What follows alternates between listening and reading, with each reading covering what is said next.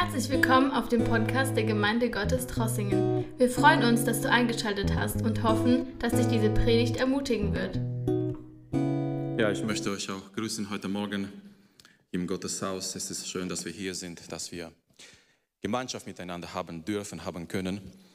Und ich habe etwas auf dem Herzen für heute Morgen. Ich möchte eine Ermutigungsbotschaft bringen für uns alle, für die ganze Gemeinde, für die Zuschauer vielleicht im Livestream, die möchten wir auch begrüßen. Und ich möchte euch einladen, wenn ihr eine Bibel dabei habt, die Bibel zu öffnen in 1. Könige Kapitel 20. Wir werden jetzt ähm, diese Kapitel ein bisschen anschauen nach der äh, Flugzeugmethode. Ich weiß überhaupt nicht, ob so eine Methode gibt, aber wenn nicht, die finden wir heute Morgen.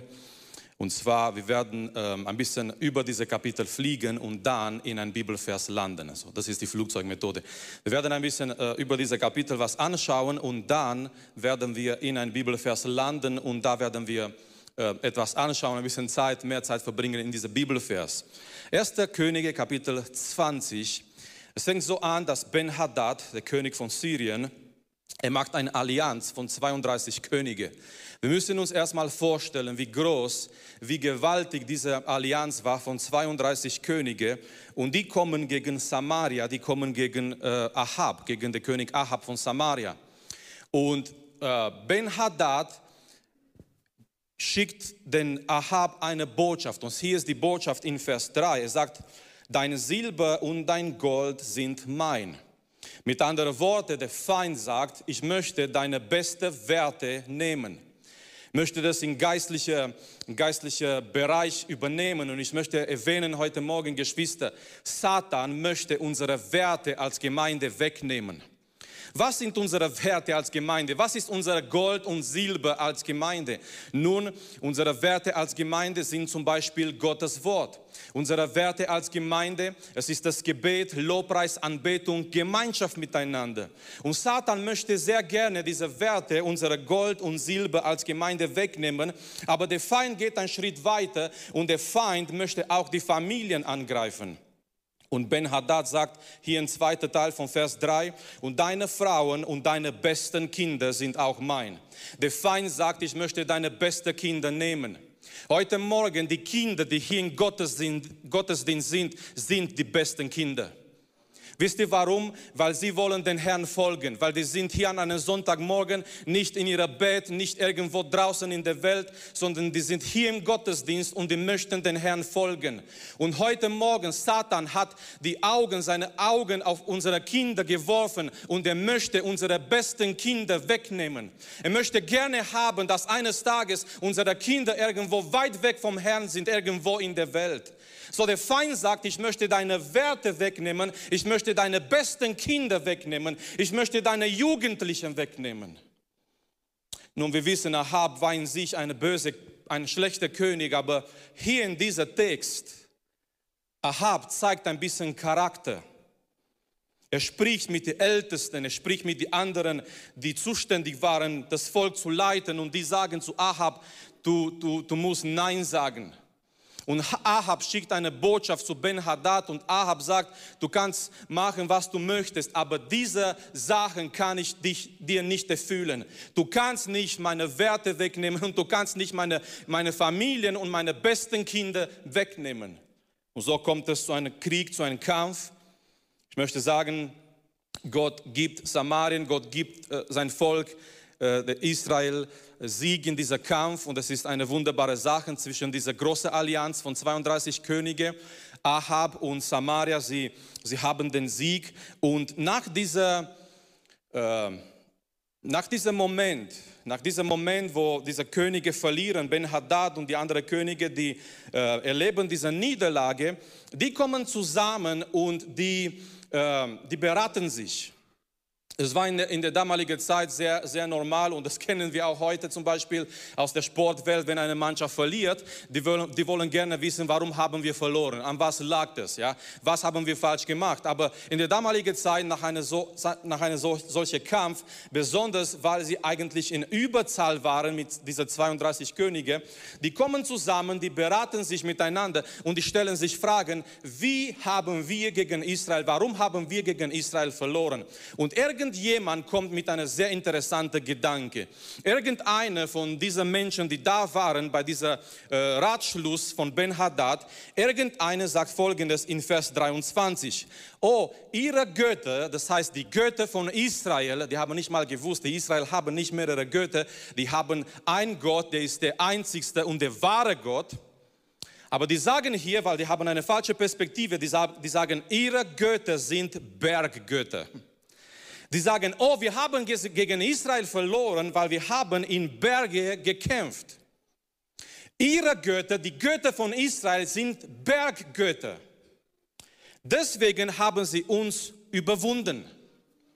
Und die kommen mit einer neuen Methode und die sagen, wir werden hingehen nächstes Jahr. Nächstes Jahr, wir werden unsere Kräfte sammeln, wir werden unsere, unsere, unsere Soldaten vorbereiten und wir werden hingehen nächstes Jahr und wir werden Israel auf Ebene angreifen. So, die kommen mit einer neuen Methode und lass mich hier kurz stehen bleiben und folgendes sagen. Egal mit welcher Methode Satan gegen dich kommt, Gott ist stärker und Gott hat eine Lösung. Es kann sein, gerade heute Morgen, als wir hier im Gottesdienst sind, dass Satan irgendwelche Pläne schmiedet und bastelt gegen dich und gegen deine Familie. Es kann sein, Satan hat dich angeschaut und er hat gemerkt, er konnte dich nicht angreifen bis jetzt mit anderer Methode und er, er, er bereitet vor, er schmiedet irgendwelche Pläne.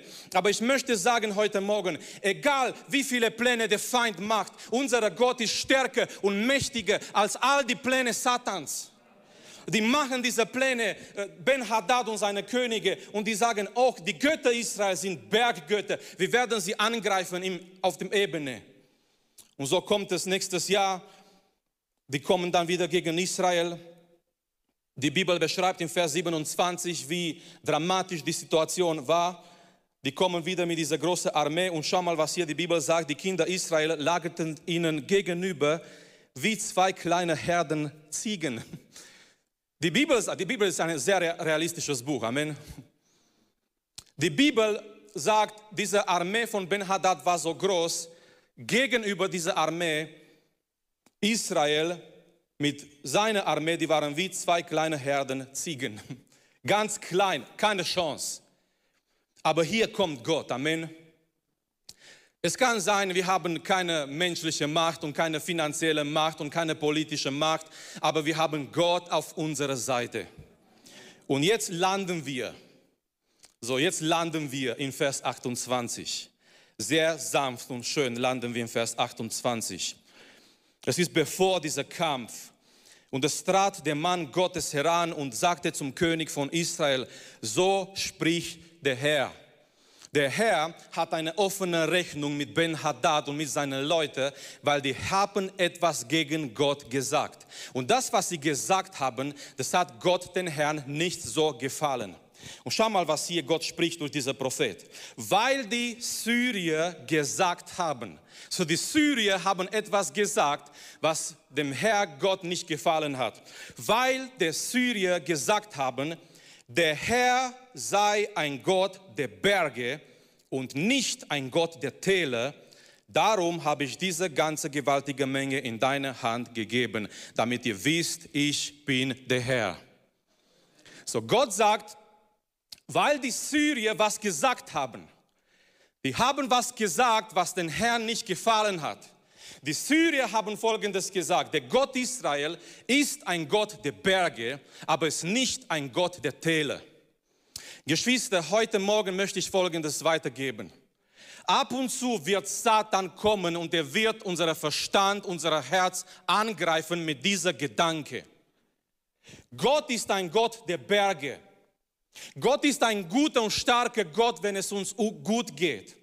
Aber Satan wird uns anlügen und uns sagen manchmal, unseren Verstand angreifen mit dieser Lüge und sagen, Gott ist aber nicht ein Gott der Täler. Gott ist nicht ein starker Gott, wenn du durch, durch ein Tal gehst. Gott ist nicht ein guter Gott, wenn du leidest. Gott ist ein, Gott der, ein Gott der Berge, wenn es dir gut geht, wenn alles gut läuft in dein Leben. Ja, Gott ist gut und es ist alles schön und wunderbar. Aber Satan wird unseren Verstand angreifen mit dieser Lüge. Gott ist aber nicht ein Gott der Täler. Gott ist nicht ein, ein guter, ein starker Gott in manchen Situationen deines Lebens. Gott, Satan möchte Gott da vorstellen vor unseren Augen manchmal als ein begrenzter Gott, als ein Gott, der vielleicht Kraft hat in die Gemeinde, aber nicht mehr Montag draußen in der Welt, als ein Gott, der gut ist, wenn alles gut läuft in unserem Leben, aber das ist vielleicht nicht mehr so gut und nicht mehr so stark, wenn andere Dinge schief laufen. Heute Morgen möchte ich diese Sache proklamieren und sagen, Gott ist auch ein Gott der Täler. Gott ist auch ein Gott der Täler. Und die Botschaft heute Morgen heißt, der Gott meiner Täler. Gott ist nicht nur ein Gott auf dem Berg in der Bibel. Der Berg ist so ein Platz, wo du auf einer Höhe bist, wo es dir gut geht, wo du stark bist, wo du Kraft hast. In, in der Bibel, das ist so ein Bild für den Berg. Wenn du auf einem Berg bist, das ist etwas Schönes. Aber manchmal sind wir im Tal. Und Gott möchte uns sagen heute Morgen durch diesen Text, durch diese Geschichte, Gott ist nicht nur ein Gott der Berge, Gott, Gott ist auch ein Gott der Täler. Gott ist gut, auch wenn wir leiden. Gott ist gut, auch wenn wir manche Dinge nicht verstehen in unserem Leben. Gott ist gut, auch wenn wir durch Schwierigkeiten gehen. Gott ist gut, auch wenn wir unser Leben anschauen und wir können manche Sachen nicht zusammenfügen, weil wir verstehen den Zusammenhang nicht. Gott ist gut, auch wenn wir wandern durch das finstere Tal des Todes. Gott ist ein guter und ein starker Gott. Er ist der Gott meiner Täler. Ich habe von einem Bibellehrer gehört. Der war ein Professor, ein Lehrer in einer Bibelschule.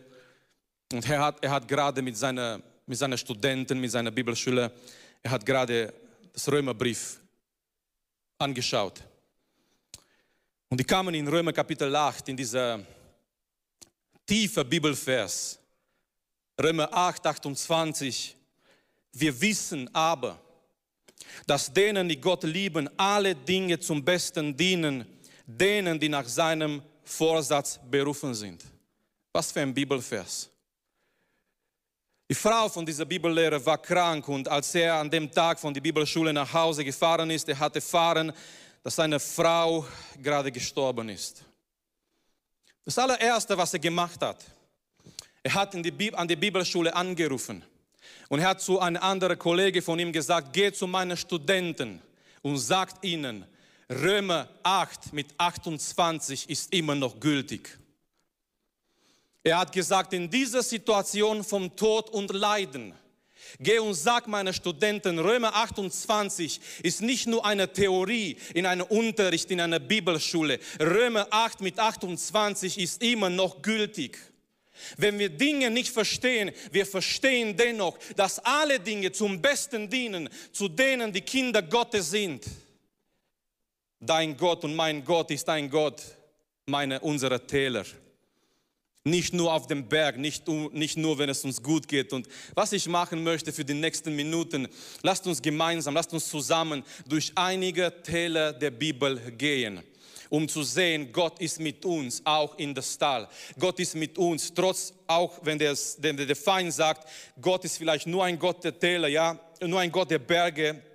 Es, es geht dir gut, ja, Gott ist gut, es ist alles schön und wunderbar. Aber manchmal denkst du vielleicht, wenn du durch ein Tal gehst, Du, du, du, zweifelst vielleicht an die Macht, an die Liebe Gottes, an Gottes Kraft in dein Leben.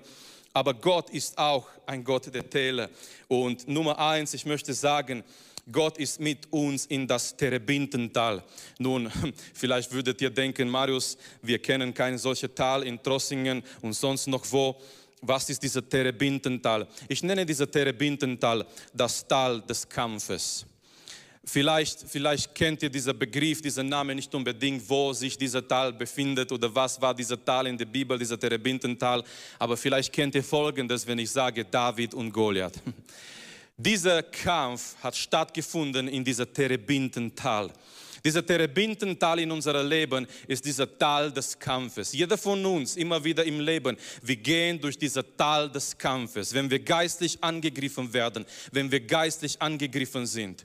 Und wir kennen die Geschichte, 1 Samuel Kapitel 17, äh, Gottes Volk Israel, die haben sich versammelt in dieser Terebintental und die Philister waren da. Und die Philister waren da mit ihrer ganz großen, starken Kämpfer Goliath. Und Goliath war so groß und Goliath war so mächtig und alle haben Goliath gesehen und alle haben Angst gehabt und niemand wollte mit Goliath, niemand wollte gegen Goliath kämpfen. Jeder von uns hat irgendwo ein Goliath in sein Leben. Es sind vielleicht Versuchungen, es sind vielleicht Gebundenheiten, es sind vielleicht Sachen, mit denen dich Satan angreift, es sind vielleicht Ängste oder negative Gedanken. Und die Bibel äh, zeigt uns diese Szene. Jeden Morgen, jeden Abend, Goliath war da. Ist es nicht so manchmal im Leben mit unseren Problemen? Wir stehen auf und wir kennen diese, diesen Spruch. Ja, guten, äh, guten Morgen, äh, liebe Sorgen, seid ihr auch schon alle wach? die sind schon wach, bevor wir wach werden. Die halten uns manchmal wach, unsere Liebesorgen, obwohl die uns gar nicht lieb sind.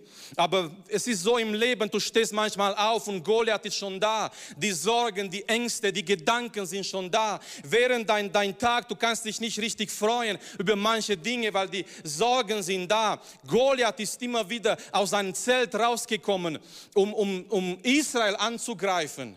Er hat verbal Israel angegriffen, angegriffen. Er hat gesagt, wo ist euer Gott? Was seid ihr für Kämpfer, für, für Helden, für, für Soldaten? Wo ist euer Gott? Am Abend war er wieder da. Als die Israeliten äh, schlafen gehen sollten, sie hören wieder nicht die schönen Lieder Israels, nicht irgendwie Sachen aus dem Tora, die über ihren Gott berichten, sondern die hören wieder diese Stimme Goliaths. Und manchmal im Leben ist so, irgendwo ist ein Goliath, ein geistlicher Goliath ist in unserem Leben da, der gegen uns kommt, vielleicht negative Gedanken, vielleicht Sachen, die uns bedrücken, die schleppen wir, die bringen wir mit uns in der Gemeinde. Und in so einem Gottesdienst vielleicht genießen wir nicht völlig, nicht frei die Gegenwart Gottes, weil die Sorgen sind da, weil Sachen sind da, die uns bedrücken. Wir sind in dieser Terebintental, es ist dieser Tal des Kampfes. Aber Geschwister, in dieser Tal des Kampfes in dein Leben, Gott ist da, um dir den Sieg zu geben durch Jesus Christus. Es war ein junger Mann da und ich möchte die Geschichte kurz machen, weil die, wir kennen die Geschichte so gut. Es, David kommt da und David ist so, ist, ist, ist so überrascht, weil Israel nichts unternimmt gegen Goliath, weil David kommt mit einer richtigen Perspektive über Gott. Wisst ihr, alle Leute in in Israel, die haben sich mit Goliath verglichen. Und als sie sich mit Goliath verglichen haben, die haben gewusst, die können nicht gegen Goliath kämpfen. Was David macht, ist aber etwas total anders. Er, er vergleicht Goliath mit Gott. Amen. David vergleicht sich nicht mit Goliath. Er weiß, er ist kleiner, er ist schwächer, er hat keine Chance, er hat kein Schwert. Aber David vergleicht Goliath mit seinem Gott. Und als David Goliath mit Gott vergleicht, David merkt, Goliath ist nicht mehr ein Riesen, Goliath ist ein Zwerg. Vergleich dich nicht mit deinen Problemen. Du wirst merken, die sind stärker, die sind mächtiger, du hast keine Chance. Aber bringe deine Probleme vor Gottes Thron und vergleiche deine Goliath, deine Probleme mit Gott. Und erinnere dich heute Morgen, dein Gott ist mächtig und dein Gott ist stark. Und David sagt folgendes zu Saul, als Saul sagt, du kannst nicht mit ihm, mit ihm kämpfen, du kannst nicht gehen. Wir sprechen über Ermutigung, oder? Endlich kommt einer, der kämpfen will und Saul sagt, du kannst es nicht. Er schickt ihm so mit dieser Entmutigung und er sagt, du hast keine Chance, du kannst nicht. Aber David sagt folgendes, Vers 37, der Herr, der mich von dem Löwen und Bären errettet hat, der wird mich auch von dieser Philister erretten. So David sagt, ich weiß, Gott ist mit mir in dieser Tal. Wenn du heute Morgen in dieser Terebintental bist in dein Leben und du kämpfst mit deinen Sachen, du kämpfst mit irgendwelchen Dingen, die, die dich vielleicht bedrücken, komm vor Gott und, und sei gewiss und sei sicher, Gott ist der Gott deiner Täler. Er ist mit dir in dieser Tal deines Kampfes. Nummer zwei, und hier bei, bei, Nummer zwei, natürlich dieser, dieser Punkt hier ist für alle, aber irgendwie, ich möchte besonders die jungen Leute ansprechen. Die jungen Leute, die heute Morgen hier sind und vielleicht in Livestream, die, die uns äh, zuschauen, Livestream, Das zweite Teil, wo Gott mit uns ist, wo Gott mit uns sein möchte, ist das Tal Dura. Ist das Tal Dura. Lass mich kurz erklären, um was es geht. Ich nenne dieser Teil, dieser Tal das Tal der Entscheidung. Das Tal der Entscheidung. Junge Leute, hier ist es schön in der Gemeinde, Sonntagmorgen, es ist schön zu Hause, bei Mama und Papa in einer gläubigen Familie. Aber ihr werdet und ihr habt schon angefangen, in das Leben hineinzugehen, in der Schule, bei der Universität, bei der Arbeitsplatz. Und da ist dieser Tal Dura, ist dieser Tal der Entscheidung. Da wird sich entscheiden in und für dein Leben, wem wirst du anbeten. Für was stehst du, wenn du nicht mehr in die Gemeinde bist, wenn du nicht mehr neben Mama und Papa bist, wenn du nicht mehr in der Jugend bist, du bist irgendwo draußen in der Welt, in der Schule, bei der Universität, bei der Arbeit, zwischen äh, irgendwelche Freunde, die Gott nicht kennen, da bist du in dieser Tal der Entscheidung. Da musst du zeigen als junger Mann, als junge Frau in dieser dieser Generation, in dieser Zeit, für was stehst du? Was sind deine Werte? Wem gehört dein Leben? Wem gehört deine Anbetung? Und ich gehe jetzt in Daniel Kapitel 3. Da finden wir diese Tal Dura. Und vielleicht jetzt, jetzt, jetzt könnt ihr schon überlegen, in welche Richtung wir hier gehen. Im Daniel Kapitel 3 in Vers 1, wir lesen hier folgendes. Der König Nebukadnezar ließ ein goldenes Standbild machen 60 Elen hoch und 6 Elen breit und ließ es im Tal Dura in der Provinz Babel aufstellen. So, wir kennen die Geschichte in dieser Tal Dura.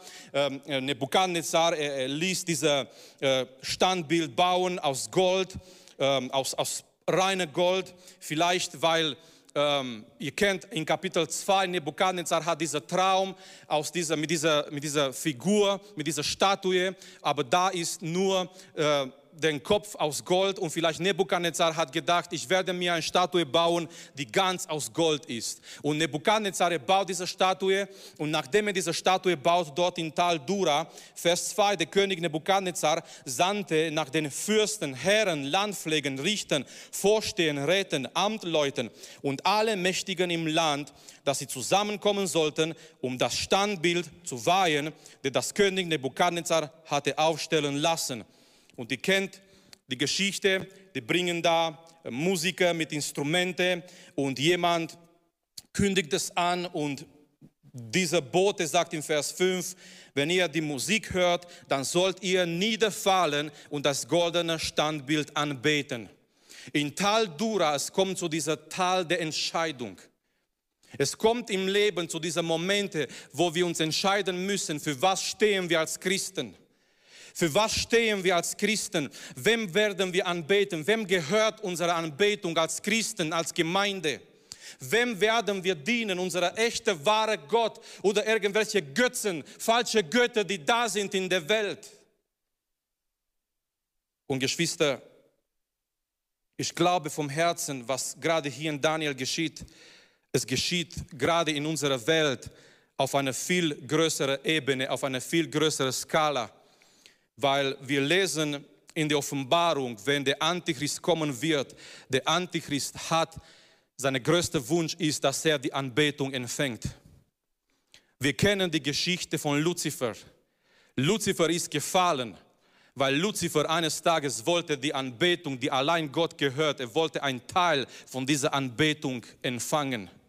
Wir wissen, der, der gleiche Luzifer, Satan, als er vor Jesus kommt in Matthäus Kapitel 4 und Lukas Kapitel 4, was ist sein Wunsch, als er mit Jesus redet? Er sagt zu Jesus, wirf dich auf deine Knien Geh vor, auf deine Knien vor, vor mir. Luzifer möchte Anbetung empfangen. Wenn der Antichrist kommen wird und man, man redet heute so viel über 666 und man redet heute sehr viel über diese, diese Sache, aber wir, wir dürfen eine Sache nicht, nicht, nicht verpassen und zwar diese, diese Zahl des Tieres 666. Egal was es ist letztendlich, ist verbunden mit dieser Tatsache. Alle, die diese Zahl empfangen, werden, werden das Tier anbeten. Und ich glaube, ich glaube, dieser Kampf, dieser Kampf geschieht jetzt schon mit dieser Frage, wem gehört deine Anbetung jetzt? Nicht erst, wenn der Antichrist kommt und nicht erst, wenn es vielleicht zu spät ist, sondern wem gehört deine Anbetung jetzt? Und dort in dieser Tal Dura, alle, alle gehen auf die Knien, außer drei junge Männer. Ich wünsche mir, dass alle unsere Kinder, alle Jugendliche aus unserer Gemeinde so sind wie diese drei junge Männer. Shadrach, Meshach und Abednego. Ich glaube nicht und, und ich habe Geschichten gehört und Predigten gehört, wie Shadrach und Meshach und Abednego, die haben miteinander geredet und gesagt, was machen wir jetzt, sollen wir anbeten, sollen wir nicht, aber ich glaube nicht, dass es so war. Ich glaube, für sie war es ganz klar, als sie diese Statue gesehen haben, die haben ganz klar gewusst, wir machen das nicht. Es war nicht so eine letzte Entscheidung in letzter Sekunde, sollen wir doch, nein, machen wir doch nicht, äh, was macht ihr, was meint ihr, lasst uns wählen, lasst uns nein, sondern es war eine ganz klare Entscheidung, weil diese junge Männer, die waren gläubige, starke junge Männer in ihrem Glauben. Und die haben gesagt, nein, Nebukadnezar, ihr kennt die Geschichte, Nebukadnezar ruft sich nochmal. Nebukadnezar ist so hm, nett, er möchte ihnen noch eine Chance geben und sagt, ihr werdet nochmal die ganze Musik machen, wir, wir werden für euch extra die ganze Zeremonie wiederholen. Vielleicht habt ihr nicht richtig verstanden, vielleicht habt ihr nicht richtig gehört. Aber die drei junge Männer sagen, Nebukadnezar, wir müssen über diese Sachen nicht mal mit dir diskutieren, wir werden diese Statue nicht anbeten, unser Gott kann uns retten und da kommt etwas Wunderbares, etwas Fantastisches. Er sagt folgendes, und wenn er es nicht tun will, er sagt, unser Gott kann uns retten. Amen. Aber die sagen, auch wenn er nicht tun will, auch wenn unser Gott nicht rettet, Gott ist nicht Gott nur auf unserer Berge, Gott ist Gott auch in unserer Täler.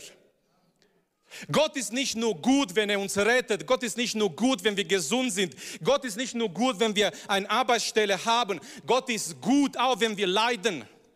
Gott ist gut, auch wenn wir manche Dinge nicht verstehen in unserem Leben. Gott ist gut, auch wenn wir durch Sachen gehen, die wir nicht so richtig begreifen können. Und die sagen auch, wenn unser Gott nicht retten will, trotzdem werden wir dein Bild, dein Standbild nicht anbeten.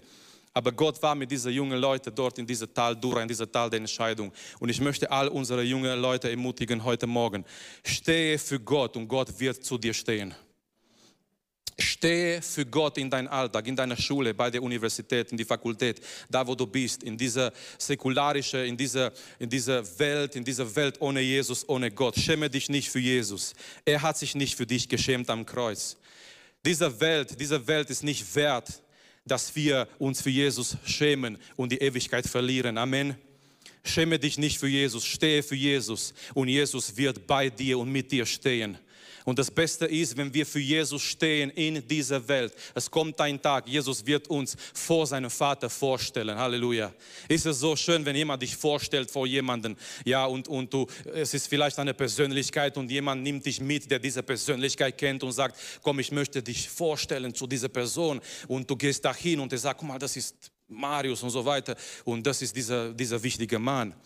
Und ähm, wie wunderbar wird dieser Tag sein, wenn Jesus uns nimmt und er sagt, komm, ich möchte, ich möchte dich den Vater vorstellen. Weil Jesus sagt, wer sich nicht für mich und für meinen Namen schämt in dieser Generation, ich werde mich für ihn nicht schämen vor meinem Vater im Himmel. Wie wunderbar wird es sein an dem Tag, wenn Jesus auf dem Hand nimmt und sagt vor seinem Vater, guck mal Vater, das ist mein das sind meine, meine, meine Brüder und meine Schwester. Das ist die, natürlich, der Vater kennt uns, das versteht sich doch, dass der Vater uns kennt. Aber Jesus sagt, wenn wir uns für ihn nicht schämen, er wird sich auch nicht wegen uns schämen vor seinem Vater im Himmel. Er wird uns vorstellen zu seinem Vater. Und nochmal, ich möchte das wiederholen zu den jungen Leuten. Stehe für Gott, stehe für Jesus. Stehe für deine christlichen Werte. Auch wenn es alt auch wenn die Leute sagen, die sind altmodisch, die sind nicht mehr in, die sind nicht mehr aktuell. Geschwister, wer nach die christlichen Werte lebt, lebt ein glückliches, erfülltes Leben. Es gibt keine bessere, keine schönere, keine bessere Werte, die unsere Gesellschaft äh, wirklich äh, durchdrungen haben und verändert haben. Da, wo die christlichen Werte gekommen sind, diese christlichen Werte, diese biblischen Werte, die haben die Gesellschaft verändert. Ich, ich erinnere mich gerade an, an, an äh, ähm, ähm, Wissenschaftler, die haben ähm, eine, ähm, die haben so ein, ähm, eine Region entdeckt und da waren so äh, ja, wilde Leute, würden wir heute sagen vielleicht. Äh, die haben so die Leute gefunden, die ähm, ganz zurückgeblieben sind und äh, die haben dort gesehen, anscheinend vor dieser Wissenschaftler, die, da waren da Missionare und dort war irgendwo eine Bibel und diese Wissenschaftler haben gelacht, haben über diese äh, Menschen gelacht. Wie können sie da eine Bibel haben und eine Bibel vertrauen? Und die haben gelacht und die, diese, diese äh, zurückgebliebenen Menschen, die haben gesagt, seid froh, dass diese Bibel da ist, weil diese Bibel hat uns verändert. Wenn ihr zu uns gekommen wärt, vor, bevor diese Bibel da war, wir hätten euch gegessen. Diese Menschen waren früher Kannibalen. Jemand ging dort als Missionar und diese Menschen wurden verändert von das Evangelium von Jesus Christus. Und die haben gesagt, lacht nicht, sei lieber froh, dass diese Bibel da ist. Hättet ihr früher kommen, gekommen wäre, vor, bevor diese Bibel uns verändert hat, wir hätten euch heute gegessen, gegrillt. Die Bibel verändert unsere Gesellschaft. Das Tal Dura ist dieser Tal der Entscheidung. Ich möchte noch ein oder zwei erwähnen. Das Jammertal. Gott ist der Gott unserer Täler und Gott ist mit uns in das Jammertal. Jammertal. So, da müssen wir nicht viel erklären, der Name sagt schon alles. Das Jammertal oder das Tal der Tränen. Es ist dieser Tal, es ist dieser Moment in dein Leben, wo du weinst. Wo du vielleicht weinst und keiner weiß davon und du versuchst deine Tränen vor deinen Kindern zu verstecken und es sind da Sachen, die dich bedrücken, es sind Sachen in dein Leben da, die äh, so eine Last für dich sind, dass du, dass du weinst. Und ich möchte dich fragen heute Morgen, warum weinst du? Was, was verursacht diese Weinen in dein Leben? Warum sind diese Tränen da in dein Leben?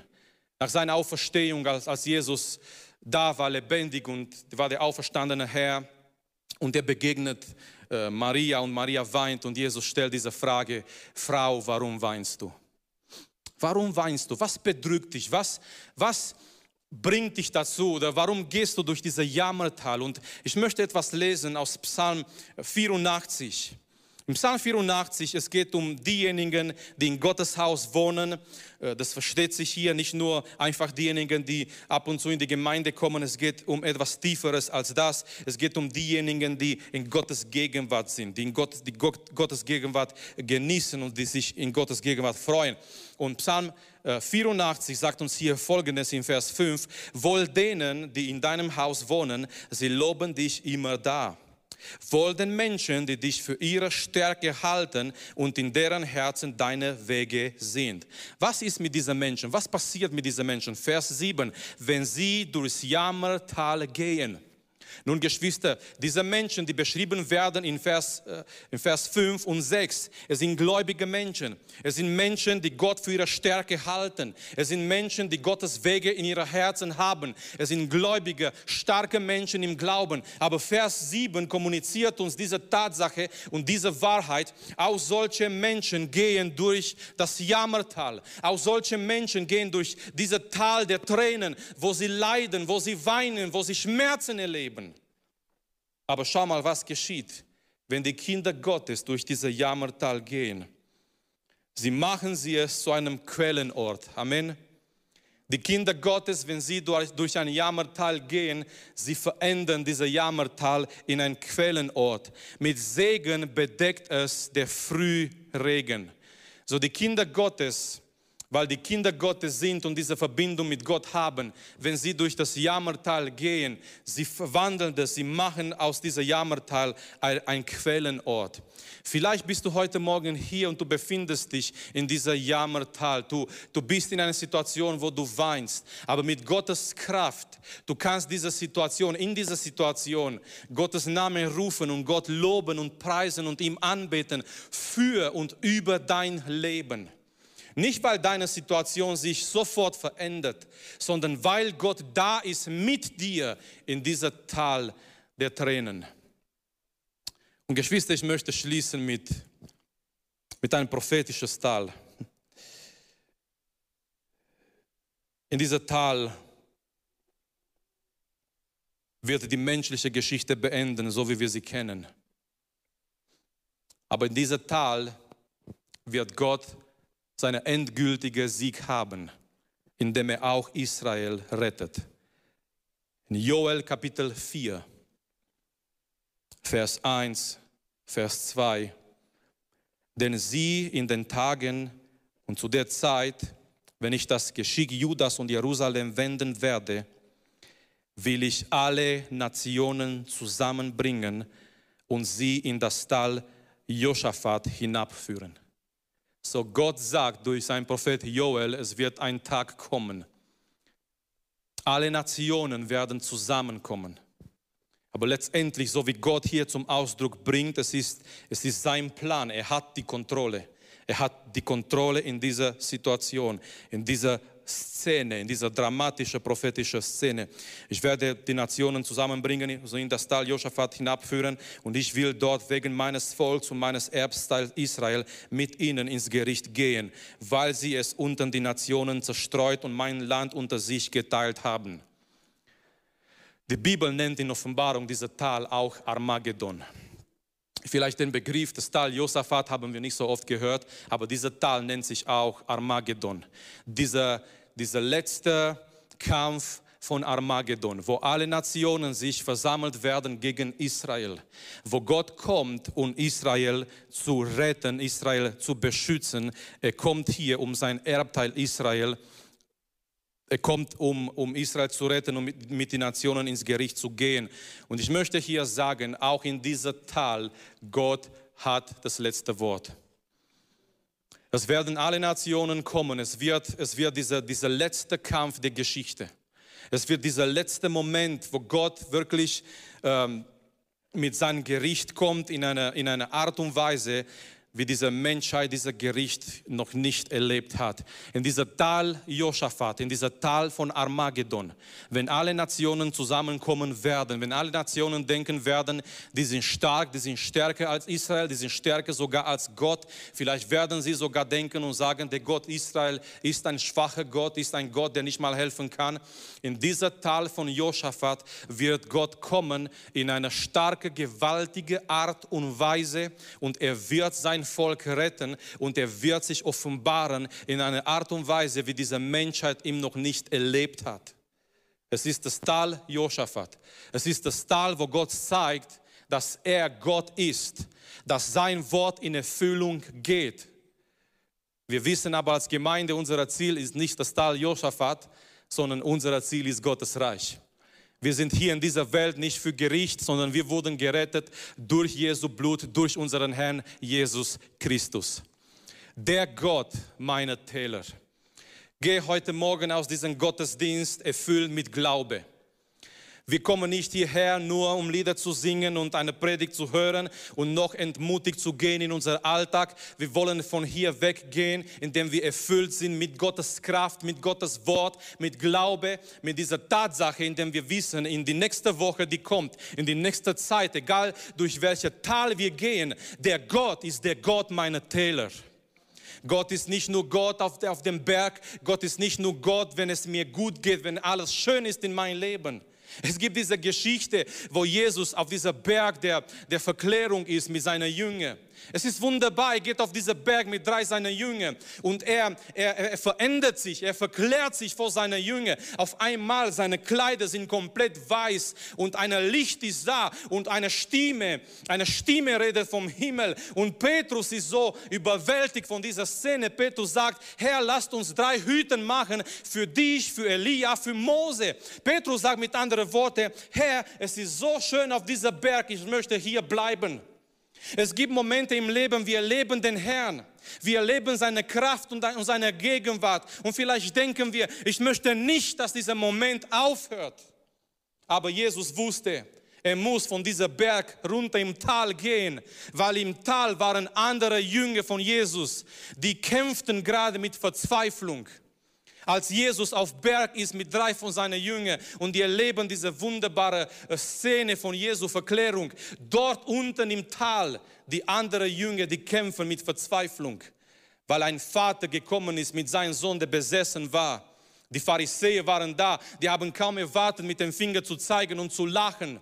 Wo ist jetzt euer Jesus? Wo ist jetzt eure Kraft?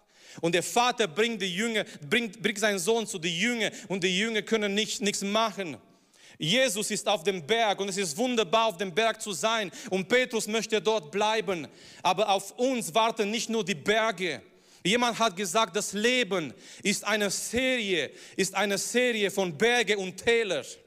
Was ist das Leben? Das Leben, manchmal bist du auf dem Berg mit dem Herrn, manchmal bist du auf eine, auf eine geistliche Höhe und du erlebst die Gegenwart Gottes. Aber es kann sein, nächste Woche gehst du durch ein Tal, ein Tal der Verzweiflung, eine dunklere Tal.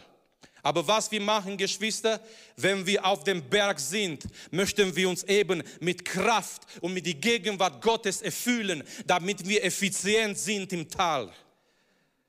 So egal was für Täler kommen die nächste Woche in dein Leben, sei gewiss, unser Gott ist nicht nur ein Gott der Berge, er ist auch ein Gott der Täler. Er ist mit dir in jedes Tal, Tal deines Lebens. Lasst uns gemeinsam aufstehen und ich möchte die Sänger einladen, dass sie nach vorne kommen. Und die Syrer haben gesagt, oh, der Gott Israel ist nur ein Gott der Berge. Wir werden Israel angreifen im Tal nächstes Jahr. Und die werden keine Chance haben. Ihr wisst, in der damaligen Zeit, das kennt ihr aus der Geschichte, aus der Bibel auch, als zwei Völker gekämpft haben, es war nicht nur ein Kampf zwischen zwei Völkern, das war auch ein Krieg zwischen den Göttern von diesen Völkern. Immer wenn ein Volk, wenn eine Armee gewonnen hat, die haben gesagt, ja, unser Gott hat uns geholfen, unser Gott ist stärker als der Gott von dieser anderen Nation. Wir können uns erinnern, Nachdem die Philister Simson gefangen nehmen, was machen sie? Die machen ein, ein Feier für ihren Gott Dagon. Weil die Philister sagen, Dagon hat Simson in unsere Hände ausgeliefert. Und es war nicht Dagon, sondern Simson hat sich von Gott entfernt. Er hat seine Kraft verloren. Aber die Philister machen ein Riesenfest und die Philister sagen, wir wollen jetzt unseren Gott Dagon feiern, weil Dagon hat unseren Feind Simson in unsere Hände ausgeliefert.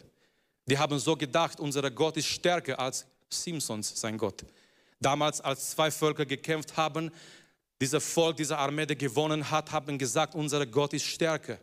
So die Syrier verlieren und die sagen, ja, Gottes, der Gott von Israel ist stark, aber zwar, weil wir in die Berge gekämpft haben.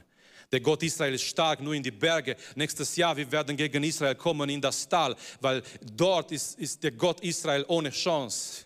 Und Gott sagt, nein, weil die Syrier so geredet haben, der Gott Israel ist nicht ein Gott der Berge, ist ein Gott der Berge, aber nicht ein Gott der Täler.